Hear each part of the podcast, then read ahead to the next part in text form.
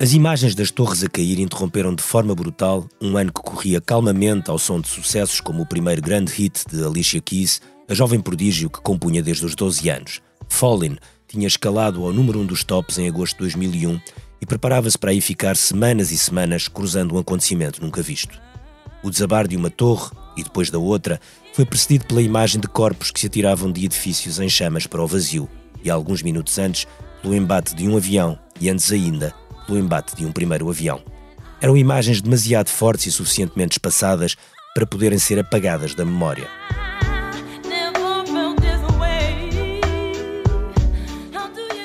O bombardeamento e a posterior invasão do Afeganistão criaram a imagem de uma resposta vitoriosa e quase sem oposição, mas sem nada de especialmente simbólico para ocupar a memória coletiva. Osama Bin Laden, o inimigo público número um, conseguiu escapar incólume, escondido no Paquistão, por mais 10 anos.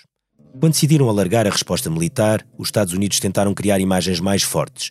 A ideia de um eixo do mal, anunciada em janeiro de 2002, não passou disso mesmo, de uma imagem que juntava artificialmente países tão diferentes como o Iraque, o Irão e a Coreia do Norte. O Iraque acabou por ser invadido em março de 2003, 18 meses depois do 11 de setembro, alargando o espectro da guerra ao Médio Oriente. Com Saddam em fuga, as tropas americanas que ocupavam Bagdade chamaram alguns jornalistas até à Praça Firdos para assistirem ao derrubo de uma estátua de Saddam Hussein com 12 metros de altura. A queda dessa estátua de Saddam, no dia 9 de abril de 2003, foi cuidadosamente preparada para correr o mundo e ficar gravada nas nossas memórias. A escritora Jaimília Pereira de Almeida tinha nessa altura 21 anos e já gostava de colecionar os seus objetos e as suas imagens. A queda dessa estátua fixou-se na sua memória para sempre. Que tinha essa obsessão, ou teve essa obsessão pela queda da estátua do Saddam Hussein? Ah, isso, isso, isso é do- deve ter uma explicação psiquiátrica, psicológica, não sei. Mas sempre que via num jornal Não, recortava. eu, eh, aquele momento eh, em que a estátua cai eh, e eh, à volta da cidade, eu lembro que na altura, eu julgo que foi o Paulo Moura, fez uma reportagem para o público na altura eh, e estava na cidade no momento em que a estátua caiu, ou no momento em que os americanos eh, entraram. E eu lembro-me da descrição dele, dizia que eles gritavam Good, good Bush. Good, good Bush. Ah, e eu, esse momento e essas, essa descrição, aquilo mexeu comigo. Houve qualquer coisa de ver a estátua cair. Interiormente foi forte para mim e eu comecei a recortar. E eu faço colagens e então comecei a usar essas imagens, esses recortes em colagens, portanto já a transformá-los noutras coisas e noutras, noutra espécie de composições. Ah, mas inclusivamente escrevi bastante sobre, sobre, esse, sobre esse momento. Faz parte da minha mitologia pessoal, se quiser. Con- Continua a guardar esses recortes?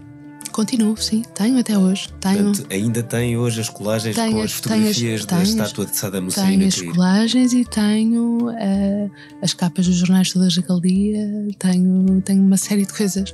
Aliás, algumas delas até já foram publicadas. Há uns anos fiz um. Há uns anos, não, há muito pouco tempo fiz um, uma edição de autor de, um- de alguns textos sobre colagem. E essas colagens com a, com a estátua estão lá.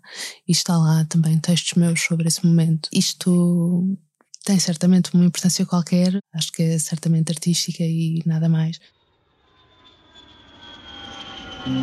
Este podcast não é sobre o 11 de setembro, nem a história destas duas décadas. É uma história do 11 de setembro e uma história do que podem ter sido estas duas décadas, de um dia que mudou o mundo, de tudo o que partiu dele e dos desafios que enfrentamos. E vamos em direto para imagens que nos chegam de Nova York. Two airplanes have crashed into the World Trade Center in an apparent terrorist attack. The United States military has begun strikes against Al Qaeda terrorist training camps. Lehman Brothers collapsed, unleashing a global financial crisis. The United States has conducted an operation that killed Osama bin Laden. 7 billion people on planet Earth. greenhouse gas emissions are still rising. We will make America great again. COVID 19 can be characterized as a pandemic. O dia em que o século começou. tem o patrocínio da Lexus, uma marca automóvel extraordinária que há mais de 20 anos acompanha a evolução do mundo e abre caminho a um futuro melhor. Descubra mais em amazingstories.lexus.pt. Com o desastre no Iraque e o impasse no Afeganistão, o Ocidente olhou com esperança para um movimento que começou a varrer o mundo árabe quase 10 anos depois do 11 de setembro. O movimento começou na Tunísia e alastrou pelo norte da África até ao Médio Oriente. As primaveras árabes enchiam praças e praças no mundo árabe e mostravam as forças das redes sociais usadas para organizar manifestações e protestos em larga escala. O entusiasmo com as redes foi tanto que no Egito houve pelo menos uma criança batizada com o nome de Facebook. Um grupo de ativistas propôs o Twitter para o Prémio Nobel da Paz. Como hoje sabemos, as primaveras levaram à queda de déspotas, mas acabaram em quase todas as geografias num refluxo autoritário, quase sem rastro de democracia, em que os regimes passaram a usar a tecnologia em seu proveito e, claro, numa guerra trágica na Síria e num conflito sem fim no Iémen. A discussão que hoje repetimos diariamente por causa do futuro do Afeganistão foi feita em quase todos os países em que houve protestos populares depois de dezembro de 2010. Visto à distância, esse movimento transnacional das primaveras árabes teve um fim triste, mas quase inevitável, como recorda Miguel Sousa Tavares, escritor, comentador e colunista do Expresso. Eu não acho que esteja dentro de, da civilização árabe ou das culturas árabes a democracia e a liberdade. Não acho.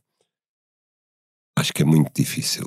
Uh, terá que passar muita água debaixo das pontes até chegarmos a esse ponto. Por exemplo, olhando para o Egito, era muito difícil imaginar que, que, que, o Egito pudesse acabar numa democracia. Era muito difícil imaginar que o exército se deixasse estar quieto e não deixou. Por outro lado, a posição dos Estados Unidos em relação a isso sempre foi muito ambígua. E os Estados Unidos suportam e dependem Hoje menos, porque já são eh, autossuficientes em termos energéticos, mas na altura não eram, da Arábia Saudita, que, que, que é uma ditadura e é uma ditadura expansionista na região do Golfo. Eh, era muito difícil que os Estados Unidos não apoiassem eh, os militares egípcios. Já o tinham feito no passado, quando foi 50 anos a crise do Suez. Eles, por exemplo, não hesitaram em apoiar o Egito contra os seus aliados franceses e ingleses tradicionais. A única situação em que eles não se mantiveram ali, mantiveram-se aliados em tudo. E há, e há ali um caso diferente, que é o caso da Líbia. Os Estados Unidos deixam a Líbia para a Europa, para os franceses, que faziam questão de resolver a Líbia.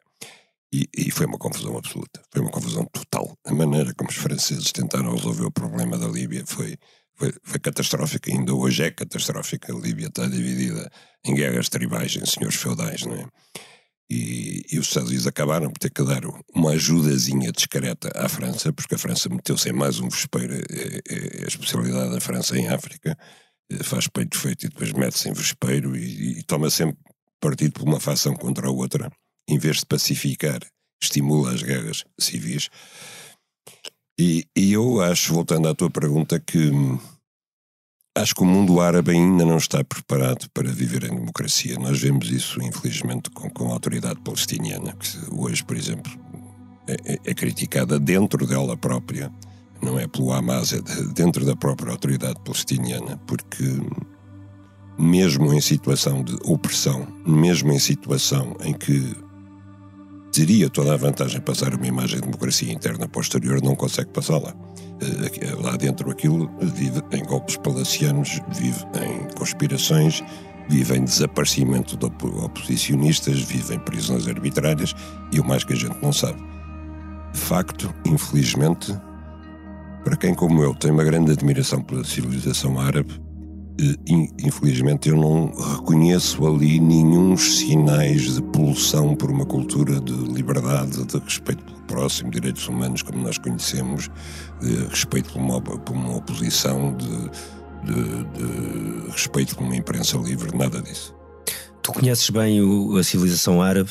Um, muitas destas, destas, muitas destas, uh, destas guerras acabaram por acelerar um movimento de migração para, para, para, para a União Europeia, a partir da Líbia, também vinham do Afeganistão, a guerra da Síria, mas digamos, a Líbia e a Síria foram, se quisermos, os dois grandes, os dois grandes motores.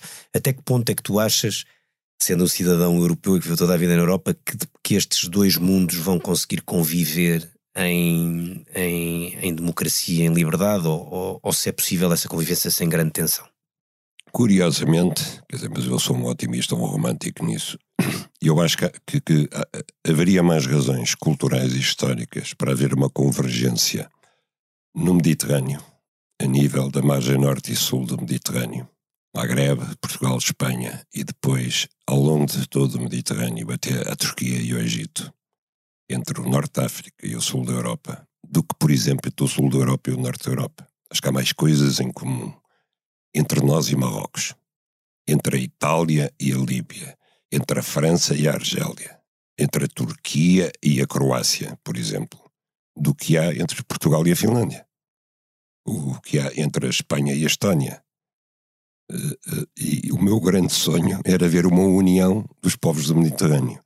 Agora, nós caminhamos no sentido contrário. As migrações nunca foram bem resolvidas. Este século tem sido todo ao contrário. Tudo ao contrário. E eu acho que há aqui uma questão crucial que, que uh, podíamos ter resolvido há 15 anos, que era a integração da Turquia na Europa. É determinante. Determinante porque a Europa não teve a coragem de abrir as portas à Turquia. E isso tinha que ser feito. À Turquia e depois a Marrocos. E houve ali um momento decisivo antes da chegada de Erdogan ao poder, em que a Turquia estava a balançar para cá ou para lá. Quando a Turquia balançava, a Europa estava a braços com a gestão de uma crise financeira que acabou por alastrar para as dívidas públicas, pondo em risco o euro e provocando o resgate da Grécia, da Irlanda e de Portugal. Tudo começou do outro lado do Atlântico, com um colapso dos mercados e de várias instituições financeiras. A desregulação dos mercados, expressão que aprendemos nessa altura de forma brutal, mostrou-nos outra vez Nova Iorque no centro de uma crise global o coração financeiro da cidade, não aguentou os excessos de um sistema que trabalhava para lá de todos os limites, como lembra Luís Cabral, professor de Economia na Universidade de Nova York, há 21 anos. A primeira coisa que eu diria é que, tal como tinha sido a experiência do 11 de setembro, a experiência de muitas pessoas na crise financeira foi que o mundo nunca mais será o mesmo. É evidente, é certo que isso é verdade por definição. O mundo da nunca mais será o mesmo do que o mundo era ontem. Isso pode-se dizer qualquer dia da semana mas muitas pessoas pensaram nisso de uma forma muito mais radical do que aconteceu. Mais uma vez, é a resiliência do sistema. De facto, foi uma crise enorme. De facto, o setor financeiro caiu cerca de 30%, de forma permanente. permanente. Mas isso não é o mesmo dizer que a Nova York vai deixar de existir, que é o que muitas vezes, muitas pessoas disseram mais uma vez. Portanto, foi mais um, uh, um teste de resiliência uh, da cidade e do setor e da economia. Como crise, quer dizer, não, não, não foi a primeira e creio eu não será a última. Eh, esta relação entre o setor financeiro e o setor económico é uma coisa que já vem desde muito atrás, não é? Temos a crise de 29, por exemplo, uh, temos o crash de 87, temos tido assim várias, uh, na Europa tivemos a crise da dívida pública, uh, com alguma regularidade nós temos essas crises. Mas porquê, é que esta, porquê é que esta crise foi tão difícil de prever? Porque uma das coisas que surpreendeu, sobretudo as pessoas que não, que não conhecem tanto o tema, era porque é que, com tantos economistas bons, tantos especialistas em finanças, houve, houve, houve aparentemente, pelo menos de forma pública, poucas pessoas a prever o que poderia acontecer? Uh, isso é uma boa pergunta. Uh, eu não quero esquivar-me à pergunta, mas uh, ainda há muitos economistas e há muitas conferências a tentar perceber o que é que aconteceu em 1929. Já foi quase um século, nós ainda não conseguimos perceber. E eu penso que o mesmo se verifica em relação à crise financeira, porque não há um fator único. Há, a bolha do imobiliário, há a questão dos subprime uh, crises, há, problemas enormes de, de, de, incentivos, nomeadamente com as empresas de rating que uh, uh, estavam totalmente envolvidas com, com as empresas que estavam a fazer rating. Houve muitos economistas que estavam a escrever reports e que não declaravam os conflitos de interesses que estavam a ser pagos por uh, bancos, estavam a ser pagos por países, por Houve muitas coisas que se foram acumulando ao longo do tempo e que deveriam ter ligado algum, algum alarme ali, mas não ligaram. Houve economistas que tivessem previsto a crise financeira, foi uma minoria. Ah, como é que é possível que tenha acontecido tudo isto sem que ninguém tenha dito nada? As pessoas que estavam mais próximas do problema uh, não tinham incentivos para o fazer, tinham muitos incentivos para não fazer e uh, houve muita informação que não foi uh, de facto posta de forma pública. Quer dizer, houve muitas pessoas que compraram casas e fizeram as, as suas hipotecas que não estavam claramente informadas do que estava a acontecer. Houve muitos bancos que estavam a comprar uh, derivatives que não sabiam o que é que estavam a comprar. E por aí fora, pois houve aqui também um problema de informação muito grande. E, em geral, tudo isto está relacionado com um problema de falta de regulação do setor. E ao longo desta, por isso é que eu a falar, ao longo da história, nós temos muito este fenómeno, que é uma grande crise e aumenta o, o grau de regulação do setor. Depois, ao longo do tempo, volta-se novamente à normalidade e vai baixando. Se nós tivéssemos aqui um índice de regulação do setor financeiro, ele, o índice estaria muito próximo de zero até 29, depois dá um salto enorme nos anos 30, e depois entre os anos 30 uh, e os anos 80 vai baixando uh, um bocadinho, os anos 80 baixa muito rapidamente, então até 2007. A nossa relação de enorme atenção a uma crise seguida de um rápido esquecimento e do regresso à normalidade foi testada várias vezes neste século. A crise financeira, como sublinhou Luís Cabral, é um exemplo evidente disso mesmo. Mas a pandemia não é muito diferente. Tal como não tínhamos uma crise financeira global desde 1929, também a maior pandemia do século tinha sido em 1918. Era um tema de que se falava em congressos científicos, como lembra a cientista e investigadora Maria Manuel Mota. Uma coisa que sabíamos que iria repetir-se, mas que projetávamos para lá do nosso tempo. Tenho que dizer que durante a minha vida toda ouvi pelo menos quatro, cinco palestras, quer de virologistas, quer de bacteriologistas, que, portanto, as pessoas que estudam vírus ou pessoas que estudam bactérias, que era uma questão de tempo. Que vai haver um agente em que simplesmente uh, se propaga com muita rapidez e como, não, como é novo, uh, que vai acontecer. Portanto, eu tinha completa noção que seria algo que iria acontecer. Só que eu acho que o ser humano tem mecanismos de defesa, eu acho que tem mesmo um mecanismo de defesa no nosso cérebro que nós achamos que vai acontecer, mas não vai acontecer enquanto para mim, não é? Vai sempre acontecer aos outros, portanto, vai acontecer quando eu talvez morrer.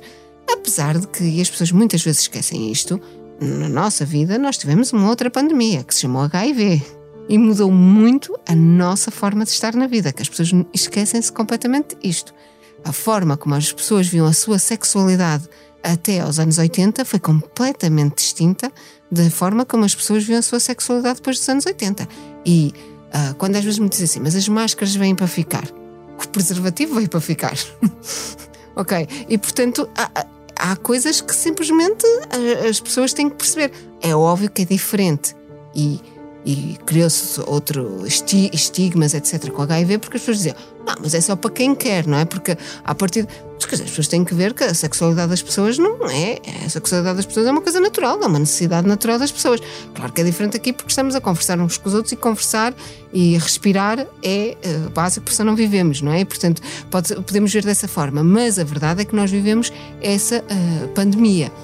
Portanto, todos nós sabíamos, mas eu sou franca, mesmo eu sabendo, e tendo estado em palestras em que tinha ouvido imensas pessoas a dizer que eh, é uma questão de tempo, e, obviamente surgem organismos novos por seleção natural, e se um deles se adaptar ao ser humano, é uma questão, não temos resposta imune, portanto é, é óbvio que se vai espalhar, um, e que até já tinha estado numa palestra uns anos antes, poucos anos antes da pandemia, em que aliás tinham dito não vai ter nada a ver com o que foi, por exemplo, a chamada gripe espanhola, ou a pandemia de 1918, porque agora estamos todos conectados. Na altura não estávamos todos conectados. A conexão era muito mais lenta, não é? E demorava muito mais e agora vamos estar todos conectados. Mas quer dizer, as pessoas já viram o Outbreak, não é? Aquele filme em que simplesmente, portanto, eh, eu acho que todos nós sabíamos que isto era uma possibilidade, eh, que mais do que uma possibilidade era uma eh, era inevitável que acontecesse mas nunca achamos que vai acontecer para nós. A grande diferença de, desta pandemia para as outras anteriores é o facto de estarmos todos conectados? Eu acho que a grande diferença é que agora estamos todos conectados em horas. Às vezes minutos e em horas. Ou seja, nós. Eu viajava mais do que uma vez por, por mês e com uma consciência. Ou seja, eu viajava isto e dizia: não posso aceitar tudo porque eu acho que não devo ultrapassar mais do que uma viagem por mês por causa do clima. que é da pegada Portanto, eu tinha isto. Porque senão, eu a ir a Bruxelas, a ir uh, a Inglaterra, a ir a meetings desde a Austrália aos Estados Unidos, ao Japão, uh, eu provavelmente, se aceitasse todos os convites que tinha, era capaz de estar uh, todas as semanas a fazer uma viagem. Especialmente aqui na Europa, que nós achamos que nos metemos no avião e vamos a Bruxelas, isto e aquilo, outro E o que é certo é que Bruxelas ou Frankfurt, se eu passar por Frankfurt é um hub, ou se passar por Heathrow é um hub em que de repente eu estou em contacto com, numa hora que esteja lá de espera, eu entrei em contacto com quantas pessoas? 20 ou 30 ou 40 pessoas, em que cada uma, uma vai para a China, outra vai para o Japão e vai isto e vai aquilo. E se for uma pessoa como eu, que fala com toda a gente, se me meter em conversa, eu também converso, quer dizer, eu sou uma super spreader, portanto é um perigo. O facto de estarmos todos ligados foi a grande novidade, como lembra Maria Manuel Mota, de uma pandemia que se espalhou mais depressa do que todas as anteriores. Mas a Covid-19 trouxe outras duas novidades: a resposta imediata da ciência e a gestão de informação em tempo real. Arlindo Oliveira, professor do Instituto Superior Técnico em Lisboa, aponta para estas duas mudanças brutais, fáceis de comparar, com duas pandemias que a maior parte de nós nem se lembra que existiram: a gripe asiática de 1957 e a gripe de Hong Kong de 1968. A última grande pandemia comparável com esta foi em 1968. Eu, eu já falei com muitas pessoas que já eram crescidos nessa altura e não se lembram. Portanto, basicamente, houve uma pandemia que matou milhões de pessoas uh, e que uh, as pessoas não se lembram. Lembram-se do Woodstock, uh, lembram-se da guerra do Vietnã, etc., mas não se lembram da pandemia. É curioso, nessa altura nós não teríamos sequer a capacidade de sequenciar o vírus. Portanto, nós não, não existia a tecnologia que nos permitia obter a sequência do vírus. E, portanto, este processo que levou à criação de vacinas, de vacinas baseadas em RNA mensageiro, não é? Como a Pfizer e a Moderna, uh, hoje não poderiam ter acontecido, porque as tecnologias de base nós não tínhamos a sequenciação do vírus. O vírus, como sabe, foi sequenciado em poucas semanas. A sequência é a sequência de bases do, do ADN eh, que fazem o vírus, foi sequenciado em poucas semanas. Isso permitiu-nos, de facto, ter um conhecimento profundíssimo sobre o vírus e sobre a doença que causa, uma coisa que seria completamente impossível. Para verdade, seria, há 20 anos ainda seria muito difícil, eh, mas, há, mas há 50, que foi quando foi a última pandemia, eh, seria impossível. Uh, agora, isto é o lado positivo, não é? As vacinas. Também há o lado negativo, que é, por um lado, a sociedade global, quer dizer, isto com, com os aviões, o vírus chegou a todo o mundo no, em semanas, não é? Uh, por outro lado, a, a, sociedade global da informação, portanto, as, as, notícias que havia pessoas a morrer em um ano, depois que havia pessoas a morrer no norte de Itália, depois, enfim, que havia pessoas a morrer em todo lado, uh, tiveram um impacto mediático completamente diferente do impacto mediático que ocorreu com a pandemia de 68 e com a de 57, que também foi, também foi muito grande. E obviamente houve a, a, a gripe espanhola, que essa Mas já foi há 100 anos. Teve uma, foi há 100 anos, teve uma escala completamente diferente. Quer dizer, não, não, sabemos quantas pessoas morreram, porque nem havia maneira de diagnosticar, mas provavelmente morreram uh, dezenas e dezenas de milhões numa população que era uma fração da atual. Portanto, seria o equivalente a morrerem hoje centenas de milhões de pessoas. Portanto, teve uma dimensão completamente diferente. Mas mesmo as pandemias de 57 e 68, que tiveram dimensões comparáveis, se normalizarmos para a população, acabam por ser razoavelmente comparáveis com esta, têm um impacto completamente diferente por causa da pressão mediática. Não é? Quer dizer, uma coisa é ver pessoas que morrem, mas há uma notícia ou outra no jornal, que se calhar até nem era, porque se calhar era abafada, dependendo do regimes, etc. Outra coisa é estarmos sujeitos a esta pressão mediática constante nas redes, nas, nas televisões, nos jornais. Uh, quantas pessoas morreram hoje, quantas pessoas morreram ontem, quantos casos temos hoje, quantos casos temos ontem. E eu acho que isto também causa uma percepção completamente diferente. Eh, e de facto esta pandemia é diferente em vários aspectos. É um vírus, é um vírus novo, não é? Em 68 também era um vírus novo, em 57, mas é um vírus novo numa família nova. Mas a meu ver, a, a, as duas diferenças essenciais foi a capacidade de reação que tivemos para reagir, criar as vacinas, as medidas de contenção, a sequência do vírus, etc. Agora as variantes, não é? Conhecemos as variantes que são, como sabe, têm resultados diferentes. E, e a pressão e a enorme foco mediático sobre esta questão. Que eu, que eu também acho que muda muito a percepção que nós temos disto e, a última análise, a reação dos governos. A pandemia suspendeu por um curto período a atenção que todos começamos a dar àquela que pode ser a grande crise do século e a única verdadeiramente existencial no sentido literal do termo. Suspendeu a pandemia, sobretudo, uma mudança que se começou a dar em 2019, quando a ação contra o aquecimento global passou a ser liderada pelos jovens. Bianca Castro, estudante e ativista, foi um dos rostos que despontou em Portugal na chamada luta pela justiça climática e nas greves estudantis de sexta-feira. Acho que Em especial, 2019 foi um ano de grande consciencialização para, para a crise climática. Também Porquê? foi quando surgiu o Fridays for Future a nível global, vínhamos também o Extinction Rebellion, etc. Portanto, surgiu este movimento de massas. Mas também é importante dizer que a luta por justiça climática não começou em 2019, já vem de há décadas e já, já vem do legado indígena uh, e de, de, imensas, de imensos povos e de imensas sociedades que estão na linha da frente desde o início e que sempre lutaram por isto. Portanto, não é de agora e não é um problema para amanhã, não é um problema sequer de hoje, já vem de há muito tempo atrás. Mas é um facto que em 2019 se viu este, digamos, este boom uh, de mobilização por justiça climática e foi muito mais falado em muitos sítios, o que infelizmente não se traduziu realmente em ação concreta. Portanto, começou a falar-se mais, muita gente começou a ficar mais familiarizada com o assunto.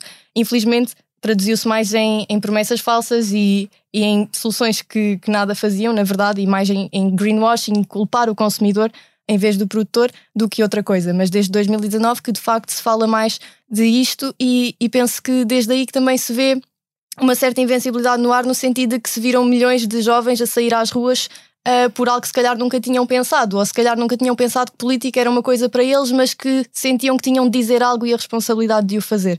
Uh, e portanto, desde aí também se viu surgir mais movimentos em relação a isto. Mas nada do que está a ser feito é suficiente ainda. Tal como Bianca Castro, também Matilde Alvim é estudante e ativista. Recusa, ou melhor, não se revê em expressões como ecologista ou ambientalista. Matilde dedica grande parte do seu tempo e energia à justiça climática, um conceito de transformação das sociedades que entende ser a única forma de travar o processo de destruição do planeta. Qual foi o clique para, para ti, por exemplo? Para a luta por justiça climática foi quando, em 2018, havia uma campanha que era o Parar o Furo, que era, uh, pronto, lá está, para parar o furo de petróleo que ia haver em Algesur. Um, e depois a, essa luta foi ganha e isso foi um bocado o que me mobilizou em 2018. Depois comecei a seguir as coisas e em 2019 juntei-me também, pronto, àquilo que estava a acontecer, que eram as greves climáticas. Um, o, na altura, em 2019, eh, a Greta Thunberg teve um papel muito importante. Eh, foi um rosto. Muitas vezes estes movimentos precisam de um, de um rosto. Uh, mas ao mesmo tempo também foi muito atacada, enfim, digamos, pelo sistema. Um, um, o balanço que fazem dessa, desse arranque uh, é positivo? Sim, foi necessário. Uh, no fundo, foi, foi assim um clique para todas as mobilizações que, que vêm daí. Acho que é importante, claro, mencionar que a crise climática é um problema de todos nós, não, não nos afeta uh, na mesma velocidade, mas irá afetar toda a gente e por isso uh, esta luta não é apenas dos jovens. E aliás, esta luta não é uma luta pelo futuro, é uma luta também pelo presente de imensas pessoas. Um, e por isso acho que é importante mencionar que pronto, não, esta luta não pode ser feita apenas de jovens, apenas das pessoas que mais se viram mobilizar desde 2019, mas sim por toda a sociedade. O furacão Katrina foi em 2005. Nos últimos anos tem havido muito mais fenómenos climáticos extremos. Uh, há, pouco tempo houve este período de enorme calor no Canadá, os fenómenos do degelo, uh, esses são muito mais, infelizmente, muito mais uh, regulares, as secas também são mais regulares. Para vocês, isso, isso por si só não chega para lançar o alerta geral para a sociedade, para os dirigentes perceberem que têm que atuar? A questão da crise climática é que tem consequências muito materiais e às tantas torna-se impossível de ignorar. Na realidade, as empresas petrolíferas e os cientistas já sabiam do aquecimento global há muito tempo. Inclusive, existem provas de que várias empresas petrolíferas, nomeadamente a Shell ou a Chevron, realmente esconderam o impacto que as suas emissões teriam a ter. Mas para voltar a 2019 e porque é que houve um boom nessa altura, é porque a crise climática é, um, é uma questão que, tem, que depois tem realizações muito materiais e, portanto, às tantas torna-se um pouco impossível. Quando gravei a conversa com Matilde Alvim e Bianca Castro, o último relatório do IPCC sobre aquecimento global ainda não era conhecido. A réstia de dúvida que podia existir foi pulverizada pelos dados e pelos modelos matemáticos. No ano em que a humanidade descobriu o turismo espacial, fomos confrontados com as piores previsões na Terra. Mas os astrónomos acham que uma parte da solução pode estar exatamente na ciência e na exploração espacial. Zita Martins astrobióloga, investigadora em vários projetos espaciais e consultora do Presidente da República, acredita nisso, mas começa por lembrar que o espaço oferece-nos o sítio ideal para estudar as consequências do efeito estufa.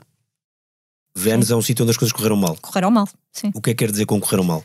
Correram mal porque houve o efeito estufa. Uh, o que faz o efeito estufa faz com que, quando se tem um planeta com oceanos, o efeito estufa faz com que os oceanos, a água dos oceanos, evapore muito mais depressa. desaparece. Sem água, toda a vida como nós a conhecemos necessita de água.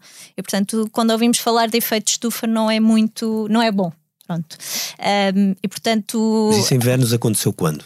No passado, no início, há muito, muito tempo. Isso é há milhões de anos, é sim, isso? Sim, sim, sim, muitos milhões de anos. E portanto, aqui na Terra nós temos a oportunidade todos nós, um, de fazer a diferença e, e, não caminhamos para aí. É um bocadinho nós estamos a ver, é quase quando temos uma série de televisão ou um livro em que nós, em vez de estarmos a ler eh, as paginazinhas todas pela ordem, saltamos para o último capítulo. E é o último capítulo. É o último capítulo. Nós já sabemos que. Eu, quando era jovem, havia uns livrinhos em que nós líamos e depois escolhíamos, queríamos ir para a esquerda era o número não sei o quê, íamos para a página tal, e se fôssemos para a direita era o número não sei o quê. Nós aqui estamos num momento no nosso planeta em que podemos escolher se vamos para a página 20 ou se vamos para a página 30 e dependendo das nossas ações vamos parar no futuro a Marte, que é o último capítulo e não é muito conveniente irmos parar aí, ou então podemos fazer uma, uma diferença. E a ciência tem um papel fundamental em chamar a atenção, em prevenir, uh, em remediar quando acontecem determinados desastres e, portanto,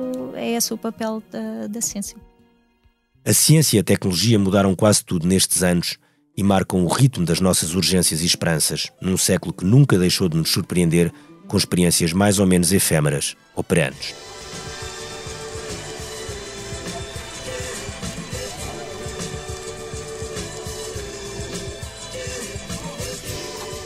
Em 2001, ouviu-se um novo som, vindo da distante Austrália, em que se podiam contar 900 samples diferentes. O primeiro álbum dos The Avalanches foi agora reeditado, 20 anos depois, e abre com uma das melhores e mais estranhas músicas desse ano, que nos trouxe o dia em que o século começou.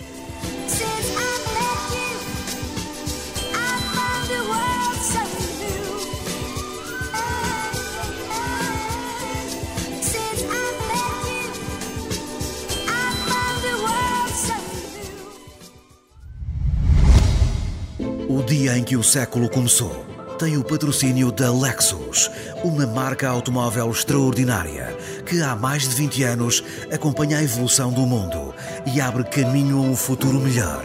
Descubra mais em amazingstories.lexus.pt.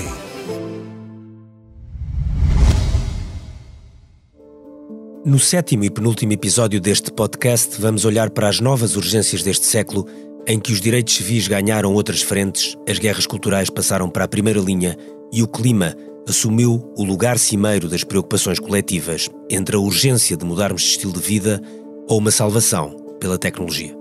Se a Terra ficar inabitável, colonizamos Marte. Só podia ser uma piada. O objetivo final das ciências planetárias é aumentar e dar qualidade de vida aos seres humanos aqui na Terra. E sabemos que o Acordo de Paris, da forma como está construído, está construído para falhar. Eu estou quase a aderir a uma organização terrorista ecológica. Palavra de honra. O Dia em que o Século Começou é um podcast do Expresso, com sonoplastia e vídeo de João Luís Amorim, apoio à produção de Anabela Vieira, Susana Rosa, Joana Henriques, José Seduvim Pinto e Ruben Tiago Pereira. Fotografia de Nuno Botelho, José Fernandes, Nuno Fox e Tiago Miranda. Edição vídeo de Carlos Paes, redes sociais de Cláudia Monarca Almeida, Ana Isabel Pinto e Rita Coelho. Grafismo de Tiago Pereira Santos. Passagens literárias são lidas por Sofia Coelho. A coordenação é da Joana Beleza. Eu sou o Ricardo Costa.